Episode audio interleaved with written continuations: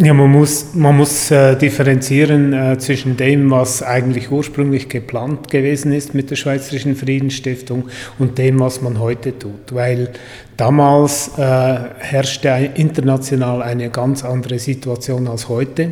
Und ursprünglich war die äh, Schweizerische Friedensstiftung äh, dafür gedacht, dass sie äh, den Graben zwischen der linken und der rechten politischen Seite etwas zudeckt, äh, be beziehungsweise es ermöglicht, zu Fragen von Frieden und Sicherheit äh, zu sprechen, außerhalb des Links-Rechts-Schemas. Und ironischerweise ist natürlich die Schweizerische Friedensstiftung 1988 gegründet worden und der Kalte Krieg, eigentlich das Paradigma, das zur Gründung der Schweizerischen Friedensstiftung geführt hat, äh, dieses Paradigma ist dann weggefallen. Und da musste sich die Schweizerische Friedensstiftung eigentlich neu erfinden. Der erste Geschäftsführer von Swissbees, das war Günter Bechler, der heutige Botschafter in Georgien. Er hat sich dann sehr stark für das Thema Ökologie und Konflikt interessiert. Und das ist für Jahr, über Jahre hinweg eigentlich das Grundthema äh, der Schweizerischen Friedensstiftung gewesen. Damals waren es auch nur Günter Bechler eigentlich und zwei, drei Mitarbeiterinnen. Heute sind wir ein etabliertes Institut mit rund 45 äh, Mitarbeiterinnen und Mitarbeitern. Und unsere Themenpalette ist natürlich entsprechend breiter. Wir sind heute in, in den Bereichen Mediation tätig. Äh, wir schauen äh, in Konflikten, vor allem in Konfliktsituationen, in Postkonfliktsituationen, wie man Staatlichkeit neu begründen könnte oder wir äh, schauen, wie man mit einer gewaltsamen Vergangenheit äh, fertig werden kann. Und wir sind weltweit engagiert in Projekten, wo wir eben diese Fragestellungen bearbeiten, sowohl äh, theoretisch wissenschaftlich wie auch ganz praktisch. Ein Teil von Swisspeace ist ja nicht nur die Praxis, über die wir dann später noch sprechen werden, sondern auch die Friedensforschung. Wie hat sich die dann entwickelt in den letzten 25 Jahren, also auch seit dem Ende des Kalten Krieges? Ja, die hat sich natürlich eben auch weg von diesen damals dominierenden Themen wegentwickelt. Äh, heute äh, sind wir vor allem im Bereich der äh, Staatlichkeit in, äh, in der Forschung tätig. Wir schauen auch, wie Staaten eben neu definiert werden können, was es braucht. Wir sind nicht der Meinung, dass wir westliche äh, äh, Rezepte, die wir im Westen entwickelt haben, Delkel auf solche Postkonfliktsituationen und solche Länder übertragen können, sondern wir schauen, was sind existierende traditionelle Konfliktlösungsmechanismen und staatliche Institutionen, die eben dazu führen könnten, dass eine stabile, tragfähige Gesellschaft sich entwickeln könnte. Und das ist eben meistens nicht so, dass das mit einem westlichen Modell bewirkt werden kann, sondern das ist ein allmählicher Prozess, wo man dann vielleicht irgendwann demokratische Elemente einführen kann. Aber äh, zu denken, dass man von Anfang an in Ländern äh, äh, Westafrikas oder Zentralafrikas oder auch Afghanistan wo keine demokratische Tradition vor, vorhanden ist oder nur eine sehr rudimentäre, dass man dort unser Modell einführen kann und dass das dann funktioniert, das ist ein Trugschluss und leider ist es so, dass äh, staatliche äh, Entwicklungszusammenarbeit und, Friedensförderung äh, diesem Trugbild unterliegt sehr oft, dass man denkt, ja, wir äh, führen da Wahlen durch und dann funktioniert das äh, so, wie das bei uns heute funktioniert. Und wir vergessen dabei, dass es uns Jahrhunderte ge äh, äh gebraucht hat, bis wir in die Situation gekommen sind, wo wir heute stehen, wo wir ein funktionierendes demokratisches Modell haben, das auch nicht perfekt ist, aber das ziemlich gut äh, funktioniert. Das ist ja auch ein Trugschluss, den viele im Moment machen, wenn, wenn wir auf Ägypten schauen, wo es vor einem Jahr oder anderthalb Jahren Wahlen gab und jetzt äh, funktioniert es eigentlich überhaupt nicht. Reagiert Swiss Peace zum Beispiel auch darauf, wenn ein neuer Konflikt an einem Ort entsteht, eben wie zum Beispiel jetzt in Ägypten? es ist nicht so, dass wir einfach auf bestehende Gewaltkonflikte reagieren, sondern unser primäres Ziel wäre eigentlich das, dass man solche Gewaltkonflikte verhindert. Wenn, wenn Sie schauen, was, die, was man mit relativ bescheidenen Mitteln in, in, in Staaten erreichen kann, die eben noch nicht in einen äh, Gewaltkonflikt involviert sind, die aber gewisse Symptome zeigen, dass es so weit kommen könnte. Dort kann man mit verhältnismäßig wenig Mitteln kann man sehr viel erreichen, damit es eben nicht so weit kommt und äh, Gewalt ins Spiel kommt. Wo immer Sie Gesellschaften haben, haben Sie Konflikte. Die Frage ist, ein, ist nur die, wie gehen wir mit diesen Konflikten um. Und unser Ziel ist es, dass man mit Konflikten eben möglichst gewaltfrei umgeht. Und wir sind auch nicht der Illusion verfallen, dass das immer so sein wird. In gewissen Fällen ist wahrscheinlich äh, Gewalt ein, äh, ein, Motor der Geschichte und un, äh, unabdingbar, damit eine gesellschaftliche Entwicklung voranschreiten kann. Aber wir möchten das doch, wenn immer möglich, äh, äh, gewaltfrei äh, bewirken. Können Sie mir ein Beispiel nennen von den letzten 25 Jahren, wo Sie das Gefühl haben, da ist es Ihnen besonders gut gelungen, Ihre Aufgabe als Friedensstiftung wahrzunehmen?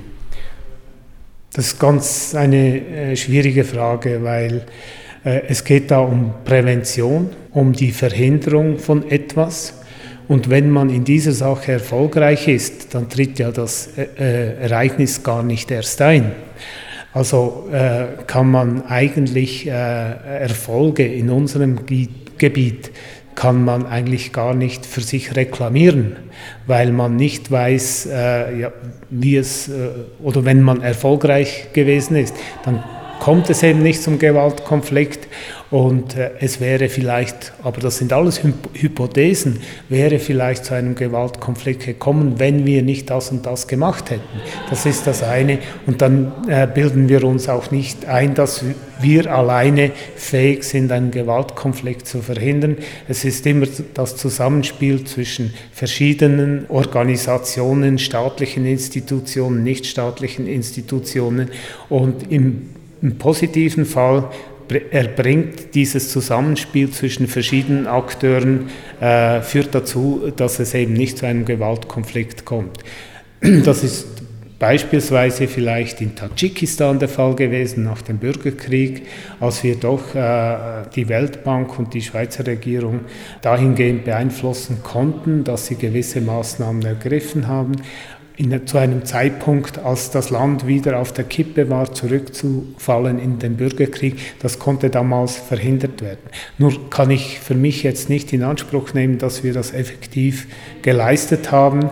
Ich weiß auch nicht, und das ist ein anderes Problem. Wir können ja nur Empfehlungen an die Regierungen machen oder an die UNO oder andere Akteure. Aber wir wissen ja dann auch nicht genau, was die machen und äh, ob sie unsere Vorschläge eins zu eins umsetzen oder ob, ob sie etwas anderes gemacht haben, das dann ebenfalls äh, konfliktmindernd gewirkt hat, das, da sind wir eigentlich nie in der Lage, diesen äh, Tatbeweis zu erbringen. Und das ist das große Dilemma, das wir eigentlich in der Friedensförderung haben. Äh, wir können zwar hypothetisch sagen, wir haben das und das bewirkt, aber wenn wir eine gewisse Bescheidenheit haben, und ich denke, wir müssten eine Bescheidenheit haben, äh, dann sollten wir zurückhaltend sein im äh, Proklamieren von Erfolgen. Bescheiden müssen Sie nicht unbedingt sein, wenn es um die Akzeptanz bei der Schweizer Bevölkerung geht. Sie haben erst kürzlich eine Studie veröffentlicht, die zeigt, äh, eine große Mehrheit der Schweizer und Schweizerinnen finden es gut, wenn Friedensförderung betrieben wird. Schaut man sich dann aber wieder Budgets an, auch staatliche Budgets, dann wird doch viel mehr für militärische ähm, Sachen ausgegeben statt äh, für Friedensförderung. Wie gehen Sie damit um? Das ändern kann man ja wahrscheinlich politisch im Moment nicht. Ja, im Moment kann man das vielleicht nicht ändern, aber äh, man muss auch hier äh, größere Zeitspannen im Auge behalten. Ich meine, ich habe äh, meine berufliche Karriere im damaligen EMD an der Zentralstelle für Gesamtverteidigung begonnen. Eine Stelle, die heute, wenn Sie eine Umfrage auf der Straße machen, kennt die niemand. Und ich bin dort eingetreten, weil es darum ging, eine weniger militärfokussierte Sicherheitspolitik zu definieren. Wir sind heute, und ich, das habe ich auch unterschätzt, auf, in, in, äh, noch nicht sehr viel weiter. Wir haben zwar die Kavallerie abgeschafft und das nächste werden wahrscheinlich die Kampfflieger sein, die wir dann auch einmal abschaffen werden in 20, 30 Jahren. Aber das Denken der Leute und das Denken der Politiker vor allem, das hinkt eben der Entwicklung weit hinten nach. Wir müssen auch ganz klar sehen, dass wir, auch wenn es weltweit Gewaltkonflikte gibt, die nach dem traditionellen Muster ausgetragen werden, dass das in unseren Breitengraden gar nicht mehr möglich ist. Sonst bricht äh, die ganze Infrastruktur äh, bricht zusammen in einem Ausmaß, dass wir ein, ein, eine, einen Krieg gar nicht äh, führen könnten. Also das sind Illusionen, die gehegt werden von Politikern, die davon leben, die der Bevölkerung eine gewisse Scheinsicherheit vermitteln. Und dasselbe, äh, da, da, gibt es ganz schöne Beispiele, wenn Sie die Patrouille Suisse am Himmel ihre Kreise ziehen sehen das ist auch etwas, was den Normalbürger eigentlich darin bestärkt, wenn er darauf schaut und sieht, mit welcher Präzision sie ihre Formationen fliegen, dass das Sicherheit bedeutet. Aber das bedeutet, wie ich gesagt habe, das ist eine Scheinsicherheit, das ist eine Illusion. Wir sind heute, wir waren schon von 40, vor 40 Jahren ökonomisch dermaßen abhängig vom Ausland, dass wir ohne die Interaktion mit dem Ausland gar nicht existieren können. Vor 25 Jahren, als Swiss Peace gegründet wurde, da hat der Kalte Krieg noch dominiert und zum Teil erkennt man erst heute, wie stark diese Dynamik auch war, wie stark diese, die, dieser Kalte Krieg die Weltpolitik beeinflusst hat. Heute sprechen wir vom Zeitalter der Globalisierung. Ist die Welt heute friedlicher geworden? Ja, wenn man die Anzahl Gewaltkonflikte anschaut, äh, in, dann ist die Welt effektiv äh, friedlicher geworden. Auch wenn man das, wenn man jetzt äh, eben diese Meldungen hört von Syrien, aus Ägypten und anderen Orten, dass, dass man diesen Eindruck nicht hat. Aber wir waren, äh, damals hatten wir natürlich auch nicht unbedingt äh, dieselbe Informationsfülle, wie wir sie heute haben. Das ist auch eine Begleiterscheinung der Globalisierung. Wenn heute zwei, drei äh, Menschen ums Leben kommen, irgendwo auf der Welt, dann findet das den Weg in, den, in die Medien. Damals waren es die ganz großen Konflikte äh, und die möglichen äh, Szenarien für Weltkriege, die äh, die uns beschäftigt haben. Also äh, ich habe schon den Eindruck, dass die Welt etwas äh, friedlicher geworden ist, trotz allem. Aber eine ganz friedliche Welt werden wir nie haben. Was unser Ziel und unsere Vision ist, ist eine friedlichere Welt und, und in, im Wissen darum, dass letztlich eine, eine ganz, äh, Frieden auf Erden ein Zustand ist, den wir nie erreichen werden.